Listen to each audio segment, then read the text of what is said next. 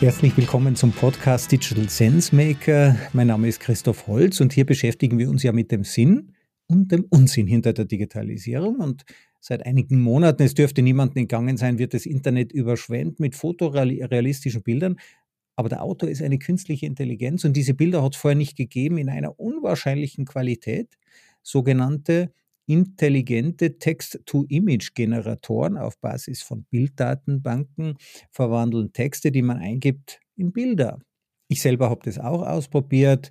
Äh, ich habe folgenden Text eingegeben: Pixar Character Smiling Man, Middle-aged Handsome Man, Grey Curly Hair, Brown Eyes, Square Glasses, Short Grey Beard, Bowtie, also heute nicht, Blue Outfit, Photorealistic Cinematic Detail. Siehe da, nach einigen Schritten kommt wirklich was raus, das mir einigermaßen ähnlich sieht. Kann man sich auf LinkedIn auch anschauen. Ich habe auch auf Medium einen Artikel dazu geschrieben. Natürlich, durch diese zusätzlichen Verfeinerungsschritte haben wir uns natürlich was ausgesucht, was mir entspricht. Aber die Erkenntnis ist ja eigentlich, mein Gesicht ist wirklich ein Durchschnittsgeschicht. Sonst könnte so ein statistisches Verfahren ja das Ergebnis überhaupt nicht äh, hervorbringen. Eigentlich Schönheit ist ja Durchschnitt, wissen wir mittlerweile, wer am durchschnittlichsten ausschaut, wird am schönsten äh, gerätet und das bringen jetzt diese künstlichen Intelligenzen hervor, also Dinge, die wir sonst nur von Designern kannten. Und mein heutiger Gast, das ist der Julian Höck.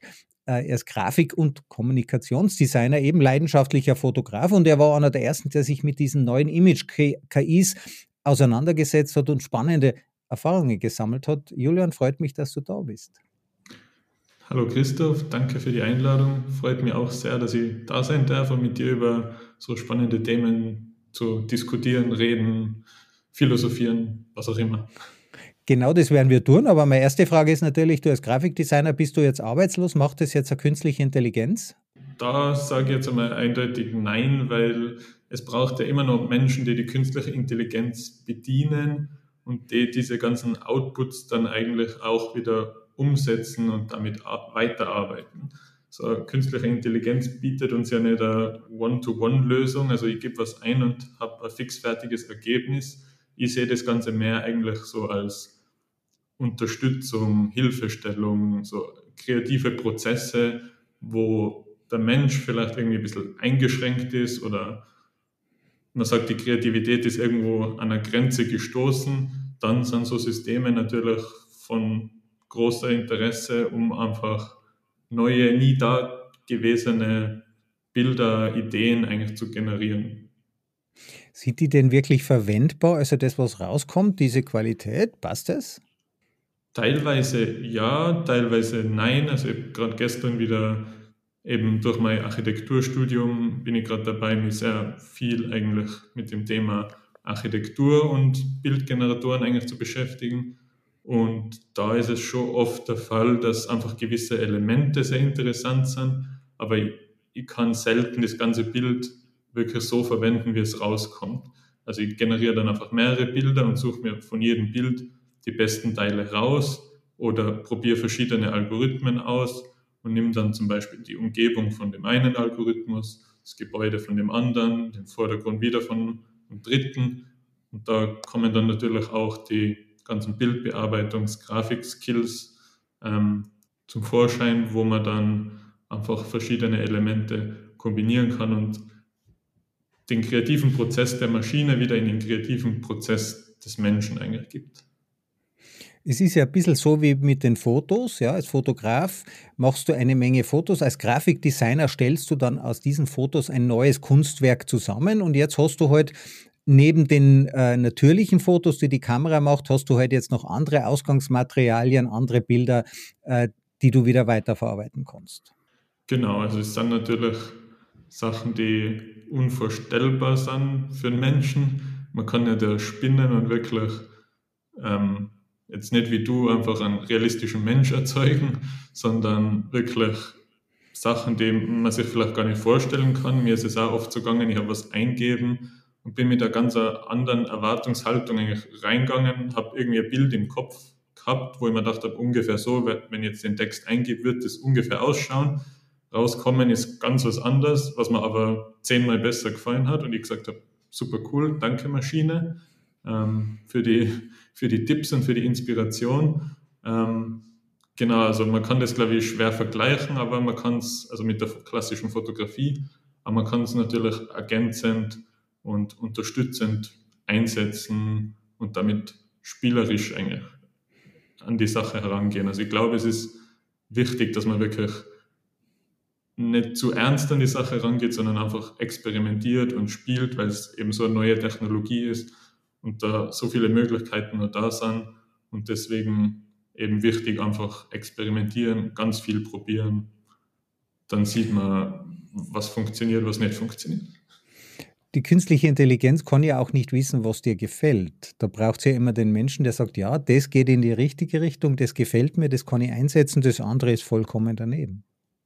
Genau, ähm, kleine Geschichte aus meinem Architekturstudium, da beschäftige ich mich jetzt schon seit gut eineinhalb Jahren eigentlich mit Machine Learning, also mit anderen Machine Learning und KI-Methoden. Ähm, und da haben wir ein Projekt gehabt, wo auch eine KI auf der Basis von drei Entwürfen, die der Architekt sozusagen entworfen hat, wo der Architekt sagt, okay, das entspricht meinen Vorstellungen, haben wir theoretisch unendliche Möglichkeiten generiert, um sozusagen einfach noch mehr Möglichkeiten, noch mehr Auswahl zu haben. Und die Aufgabe des Architekten ist es dann, oder des Designers, ist es dann wieder, das zu kuratieren und eigentlich dann sagen, okay, wenn ich jetzt drei Entwürfe vorgib, die für mich passen, wo ich sage, die gefallen mir, dann können ja vielleicht eine Kombination aus den drei noch viel, viel besser sein. Und dass du dann einen ganzen Katalog und sagst dann, okay, die 20% das, 20% das und 60% der dritte Entwurf, so die Mischung ungefähr, ist jetzt der perfekte Entwurf und den wähle ich jetzt aus und an dem arbeite ich wieder weiter. Also wie vorher also, eigentlich schon gesagt, es ist eine Unterstützung und er nimmt dir eigentlich nicht die Arbeit ab. Also die Arbeit wird uns ja nie ausgehen, die kreative Arbeit. Ähm, und wir werden uns ja darüber unterhalten, ob das kreativ ist. Aber wenn ich das jetzt richtig verstehe, äh, das macht neue Lösungsräume auf. Da hast du jetzt Möglichkeiten, die du als Mensch alleine nie erreichen würdest, aber auch die KI alleine könnte das nie erreichen. Genau, das braucht immer beide Teile. Wir lassen uns unterstützen von der KI und die KI braucht natürlich die Menschen, um irgendwas zu machen, weil von alleine ist sie auch ein bisschen hilflos. Ja, sie ist ja eben nur intelligent, sie hat keine Emotionen, sie weiß eigentlich nicht, was uns gefallen kann. Ja, also wenn wir nur intelligent wären, könnten wir die, uns die tollsten Sachen ausdenken, aber würden, könnten uns nicht entscheiden im, im Geschäft, oder welchen Joghurt man kauft oder was uns besser gefällt. Dafür braucht es eben die menschliche Emotion und, und ob die Maschine dort jemals hinkommt, äh, ist recht fragwürdig. Spannend ist trotzdem die Frage, wie macht die das? Also ich meine, das sind ja Dinge, oder wie du selber sagst, ich habe mir das angesprochen, äh, spektakuläre Welten, die sind nie da gewesen. Das ist ja nicht so, dass dann irgendein Bild gibt und die KI wandelt das ein bisschen ab, oder? Genau, also es basiert ja eigentlich auf Millionen, Milliarden von Bildern und die KI untersucht ja gewisse Bildteile. Es funktioniert eigentlich umgedreht wie die Google Bildersuche, wenn man ein Bild rauflädt, dann sagt er da, ähm, das ist eine Katze in der Wiese oder so. Und genau auf die umgekehrte Weise funktionieren ja eigentlich die Text-zu-Bild-Generatoren. Und der bedient sich einfach einer riesen, riesengroßen Datenbank. Wie das jetzt technisch genau funktioniert, bin ich raus, bin kein Techniker. Aber es ist sehr, sehr faszinierend und ich würde es auch gern verstehen, aber ich glaube, es gibt wenige Menschen, die das wirklich, wirklich verstehen. Also die künstliche Intelligenz, diese Entscheidungen wird ja oft kritisiert, sind nicht nachvollziehbar, aber das ist ja gerade der Grund, warum die künstliche Intelligenz unsere Privatsphäre schützt. Ja. Die ersten Beispiele solcher Bildanalysen kennen wir aus der Dermatologie. Äh, Hautärzte, da hat Nature schon vor Jahren veröffentlicht, äh, künstliche Intelligenz kann eine bessere Hautdiagnose für ein Melanom, also irgendeine Hautkrankheit stellen als ein, als ein Arzt, weil diese künstliche Intelligenz 138 Studien mit, weiß ich nicht, Millionen von Diagnosen verwendet hat. Ja, die kann sich ein Arzt niemals merken. Da reicht es halt einfach an unserer Rechenkapazität nicht. Und wir haben ja Milliarden von Bildern drinnen und bei den Bildern stehen immer Texte mit dabei. Und die Texte beschreiben ja irgendwie dieses Bild.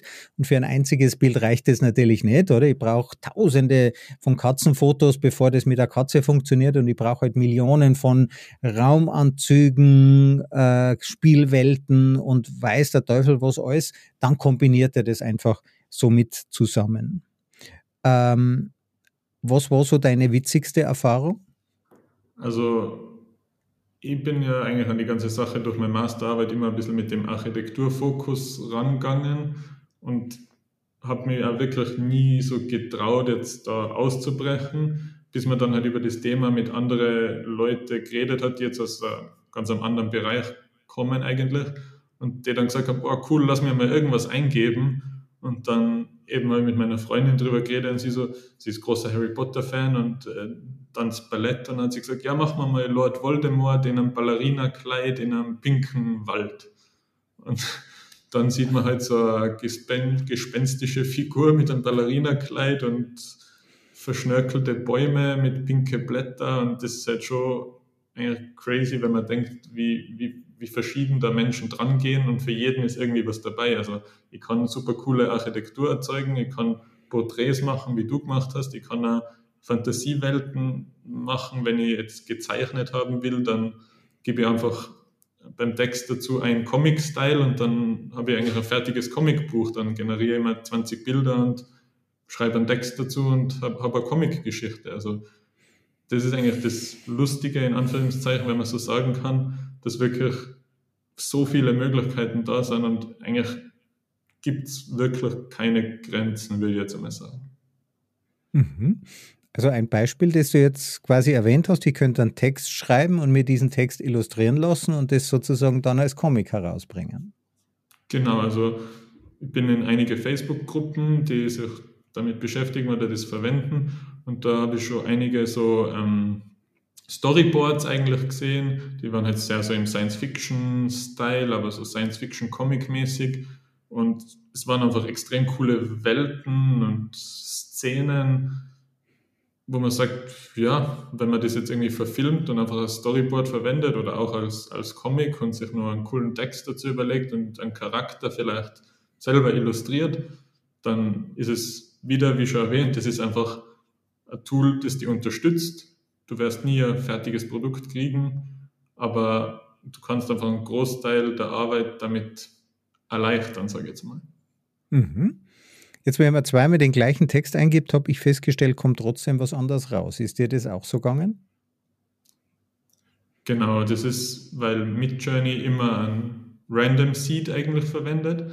Also der Seed ist sozusagen der Zufälligkeitsfaktor. Man kann bei Midjourney auch ähm, Dash Dash Seed eingeben und dann eine Zahl, sagen wir einfach 1, 2, 3, 4. Und wenn ich den Seed dann immer wieder eingebe, dann kommt da immer genau das gleiche raus. Ah, wow, jetzt habe ich das auch gelernt.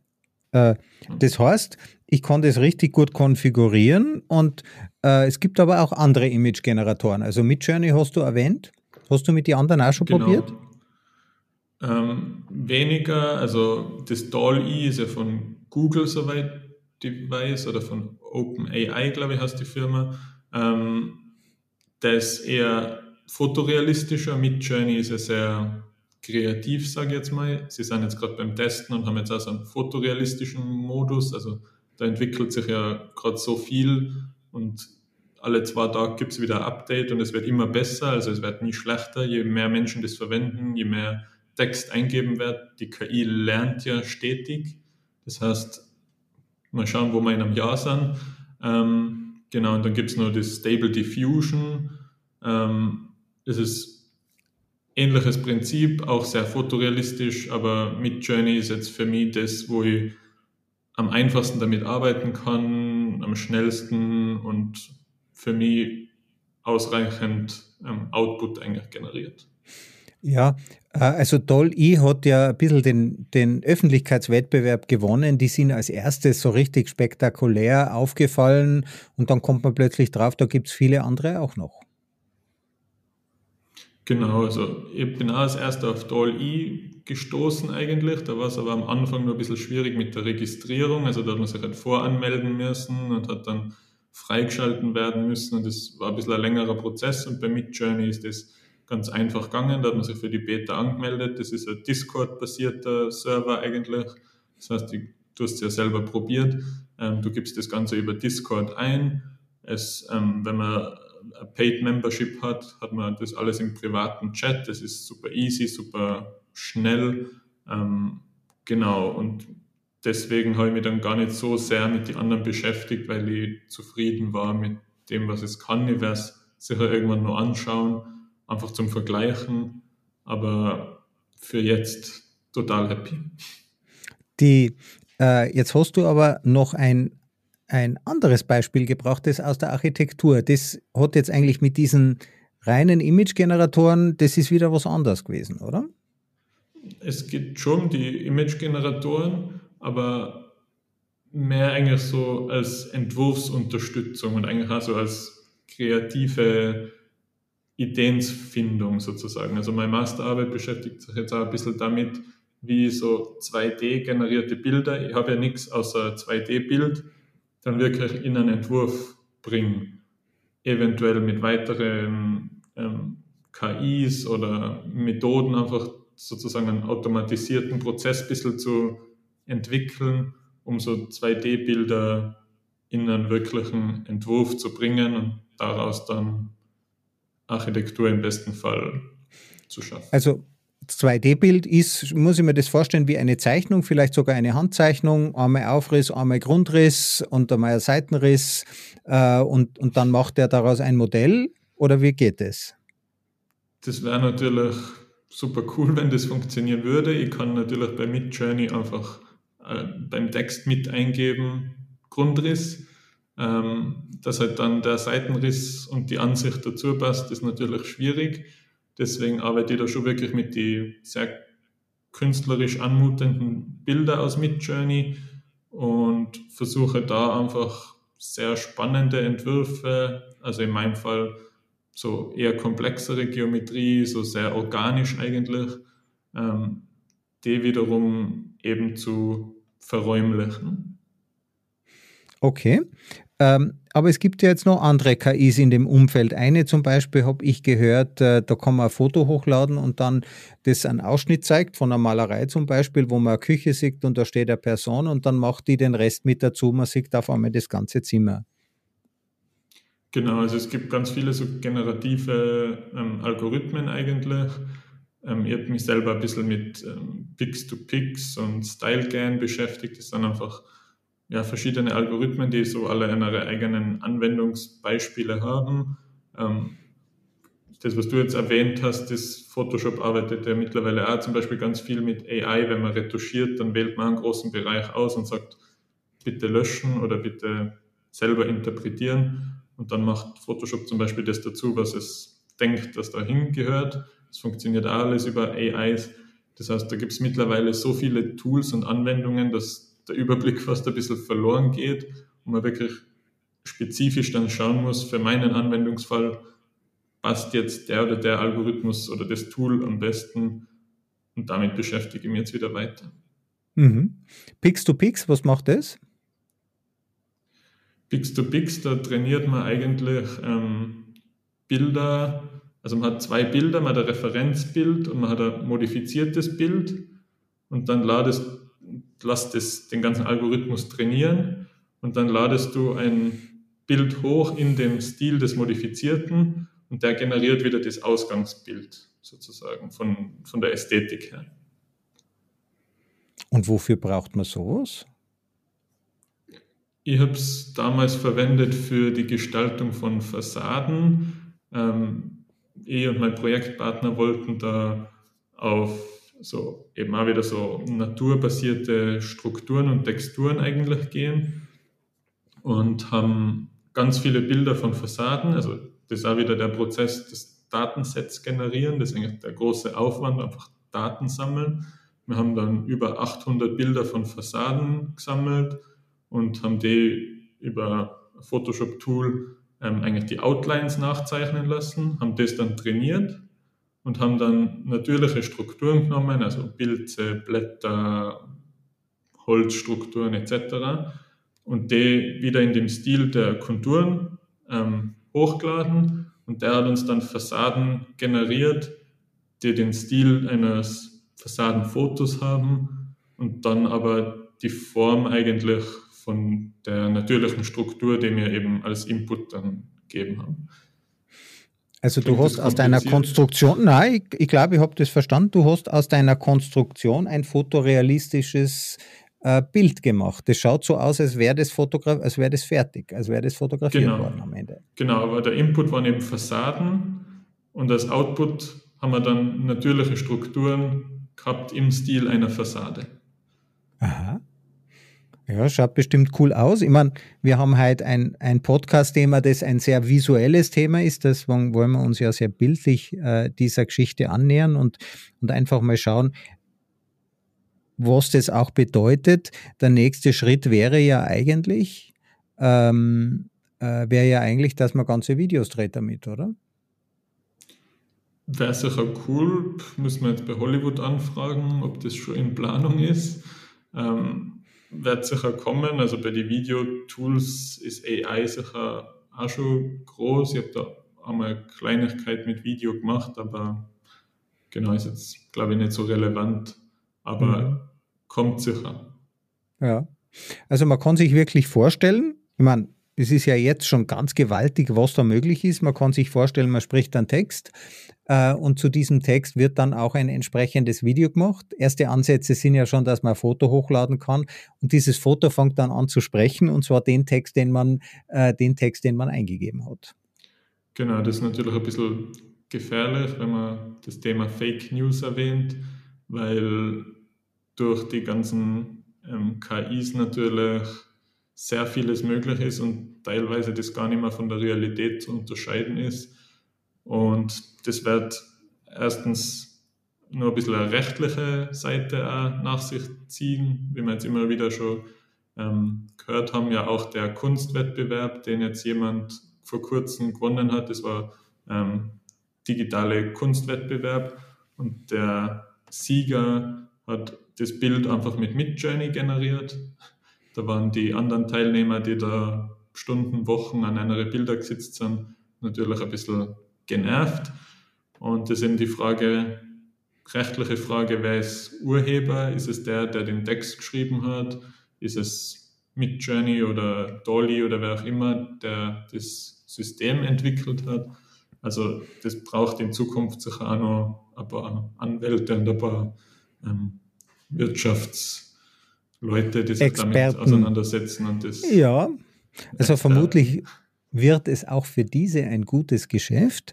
Aber die Geschichte, die du da erzählst, äh, da hat jemand also, wenn ich das richtig verstehe, äh, man, man, kann ja Fotos einreichen, man kann Gemälde einreichen und man kann eben auch digital erstellte Bilder einreichen, die man mit Photoshop zum Beispiel erstellt in Tage, monatelanger Arbeit.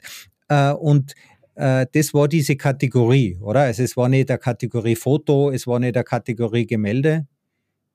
Also die, die, der ganze Kunstwettbewerb war ein digitaler Kunstwettbewerb und die Methode war dann sozusagen egal. Und er hat, also der Sieger hat in den Richtlinien des Wettbewerbs agiert, also kann man nichts dagegen sagen, aber in Zukunft wird er sicher in die Teilnehmerbedingungen dann irgendwie drinnen stehen müssen, ob so Text zu Image ähm, Generated Images erlaubt sind oder verboten oder ob es eine eigene Kategorie dafür gibt. Genau, also das, das, das Fantastische an dieser Geschichte ist ja, dass es der Jury nicht aufgefallen ist. Genau, also es war ein Bild, wo man wirklich auch nicht sagen hat können, mit welcher Technik. Es hätte jetzt auch digital eben gemahlen sein können. Er hat es, soweit ich weiß, auf eine Leinwand dann gedruckt und ja, fertiges Gemälde. Mhm. Also es stellt natürlich schon in Frage, was Kreativität ist, ja, menschliche Kreativität. Andererseits basiert das immer auf Dingen, die schon existieren, auf Stilen, die schon existieren.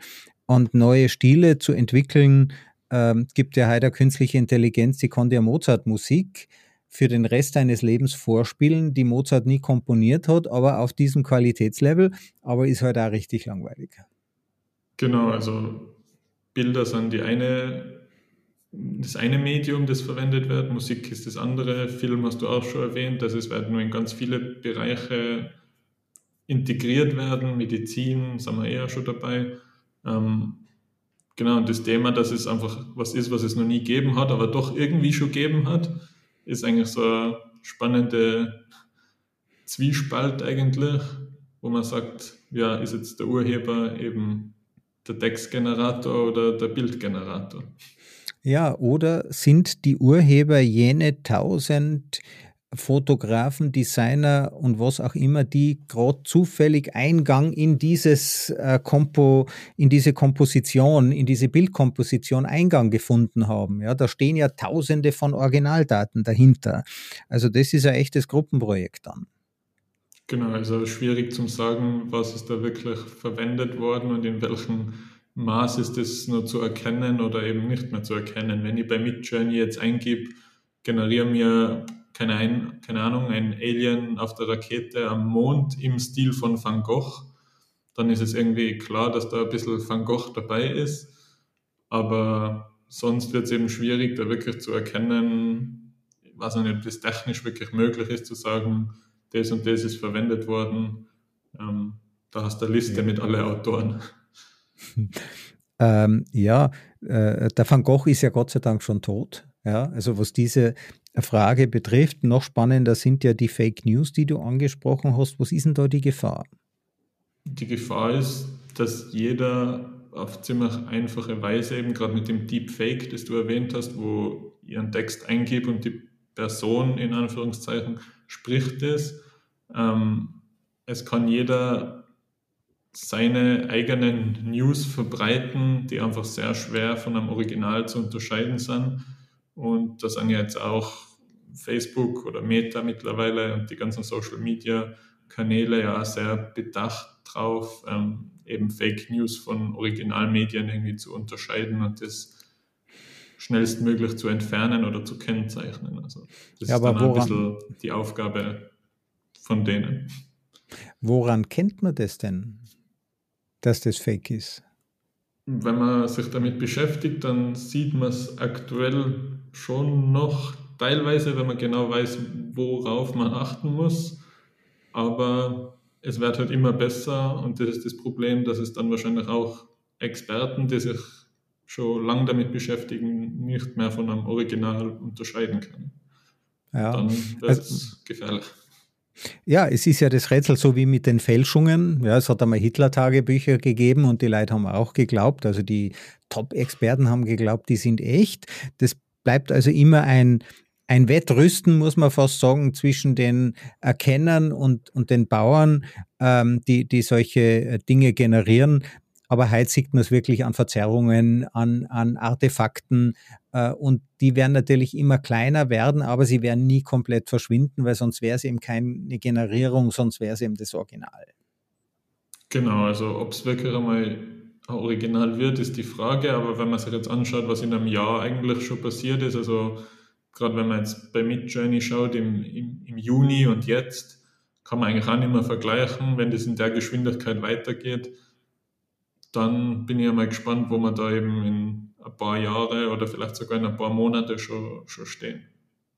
Kritisch ist es ja eigentlich nur, wenn es um dringende Dinge geht. Ja, also wenn der Bundespräsident plötzlich im Internet erscheint und sagt, wir sollen einen Luftschutzkeller aufsuchen, ja, denn solche Dinge erleben wir aus der Ukraine heraus, dass es eben Berichterstattung gibt, die total realistisch wirkt äh, und die ist dann schon längst von allen aufgegriffen und von allen weitergespielt, bevor dann irgendjemand draufkommt, der Moment einmal, ähm, das stimmt ja eigentlich gar nicht.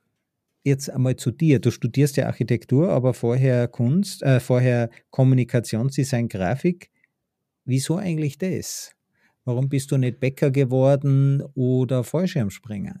Also Architektur war eigentlich mehr so der Plan B. Eigentlich wollte ich mehr in die Richtung Marketing gehen. Architektur hat mich als Kind immer schon beschäftigt und das ganze Kreative ist ein bisschen familiär bedingt. Der Opa war Schriftsetzer, der Papa ist Tischlermeister, die Mama Textildesignerin. Es war immer schon sehr handwerklich, eher sehr kreativ. Und genau, also die Entscheidung war dann einfach Gymnasium, gehe Gymnasium weiter, will ich dann sicher studieren oder will ich einfach was machen, wo ich danach einen Beruf eigentlich schon habe nach der HTL, war die Entscheidung ziemlich leicht für mich. Okay, Grafik, Design, das hat mich immer schon interessiert, Kommunikation. Ähm, das ist der Weg, den ich, den ich gehen will und das bereue ich ja gar nicht, weil die Ausbildung war, war sehr gut und man kann in vielen Bereichen davon profitieren. Also ist jetzt nicht so, dass, dass es jetzt nur um Grafik und Kommunikationsdesign geht, sondern man hat ja vieles gelernt und kann vieles davon auf andere Weisen einsetzen. Die HTL ist ja Schultyp, den gibt es nur in Österreich, ist eine Alternative zum Gymnasium, wo man aber auch was Richtiges lernt. Also man hat am Ende einen Beruf und wie heißt dann dein Beruf? Mein Beruf ist Grafik- und Kommunikationsdesigner. Genau zur HTL vielleicht nur zum Sagen, ist ein Jahr länger Oberstufe als wie Gymnasium, aber es ist eben gleichgesetzt wirklich mit, mit der Lehre oder mit einer Ausbildung und man ist fertig mit der Schule und kann sofort beginnen zu arbeiten. Also man hat einen Beruf und die Studienberechtigung, man hat also eine Matura, das Abitur, wie es in Deutschland genannt wird. Was war denn dein Abiturprojekt? Ähm, das war eher fotografiebasiert, da wir ein Bildband zum Tiroler Unterland gemacht. Also es ist eben ein Gruppenprojekt gewesen. Mein Gruppenpartner, der ist ähm, aus Bezirk Kitzbühel und eben aus Bezirk Kufstein. Und er hat den Bezirk Kitzbühel abgedeckt, in den Bezirk Kufstein. Und da haben wir so ein Bildband eben gemacht, der das Tiroler Unterland auf die schönste Weise darstellt. Zusätzlich dazu noch Infografiken, eben, dass man nicht nur Bilder hat, sondern auch ein bisschen ähm, Zahlen und Fakten sozusagen. Wo kann man das kaufen? Leider nirgends. Ich habe nur vier Stück daheim, aber die bleiben wahrscheinlich auch bei mir daheim. Aber auf meiner Webseite kann man sich das Projekt anschauen. Okay, die heißt Julian Höck oder wie heißt die Webseite? Genau, www.julianhoek.at. Okay, das tun wir dann natürlich in die Shownotes hinein. Jetzt Architektur, du hast ja schon ein bisschen angedeutet. Wo geht es denn da hin? Was glaubst du, kommt jetzt als nächstes? Wird man irgendwann einmal dem Computer sagen können, ich hätte gern eine, äh, ein Gebäude mit drei Stockwerken äh, und da soll es bitte auf jedem Stockwerk ähm, fünf Wohnungen geben und die Wohnungen für Familien zwischen drei äh, und fünf Personen und ländlich eingerichtet und dann kriege ich den Plan? So einfach ist es zurzeit noch nicht. wenn es so weitergeht, könnte es natürlich bald so sein. Es gibt jetzt eben seit zwei bis drei Jahren ungefähr Leute, die sich wirklich intensiv damit beschäftigen, die da Masterarbeiten und Doktorarbeiten zum Thema KI im Designprozess ähm, schreiben. Und zurzeit ist es nicht so, dass es so ein, eine generelle Lösung gibt, sondern es gibt eben für viele Bereiche Teillösungen. Man kann sich Grundrisse über Machine Learning generieren lassen, man kann sich Fassaden generieren lassen, man eben über Midjourney einfach crazy Entwürfe, wo man jetzt sagt, da würde ich als Mensch mit einem Gehirn vielleicht gar nie drauf kommen.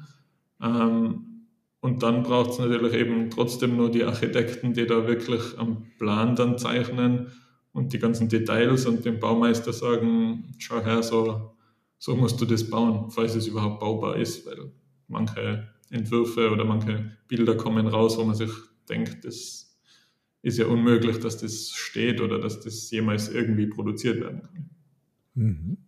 Aber es gibt natürlich Millionen von Pläne von Häusern mittlerweile, die sind heute noch nicht digital, digital verfügbar in dem Sinn, dass die künstliche Intelligenz lernen kann.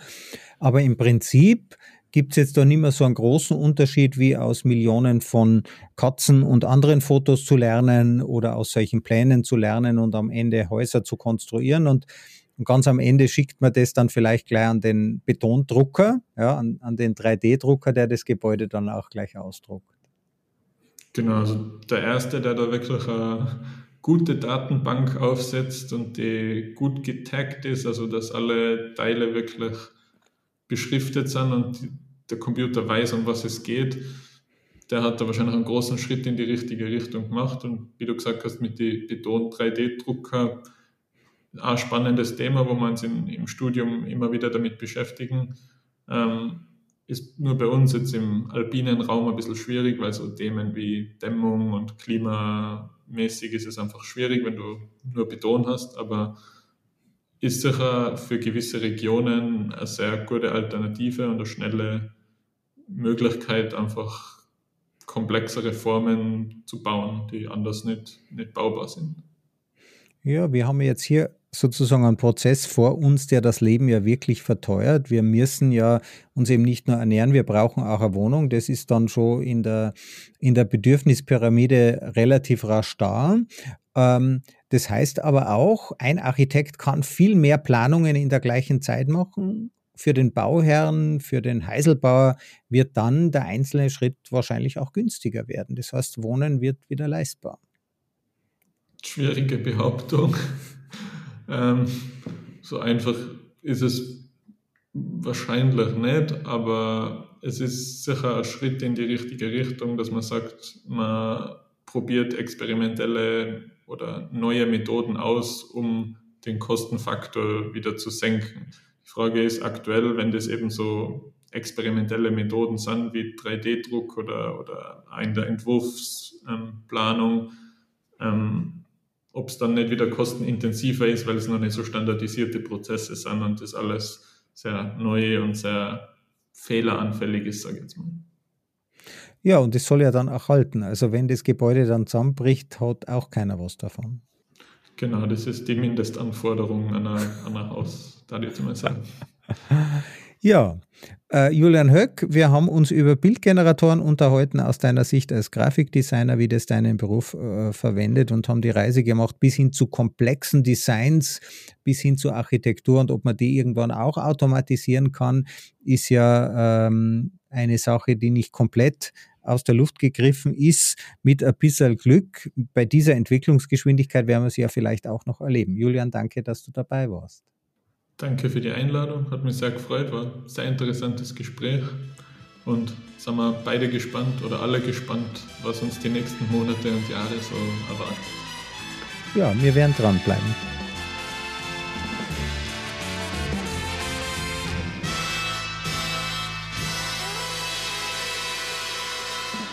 Diese Folge wurde präsentiert von Auf Wellenlänge. Www.aufwellenlänge.de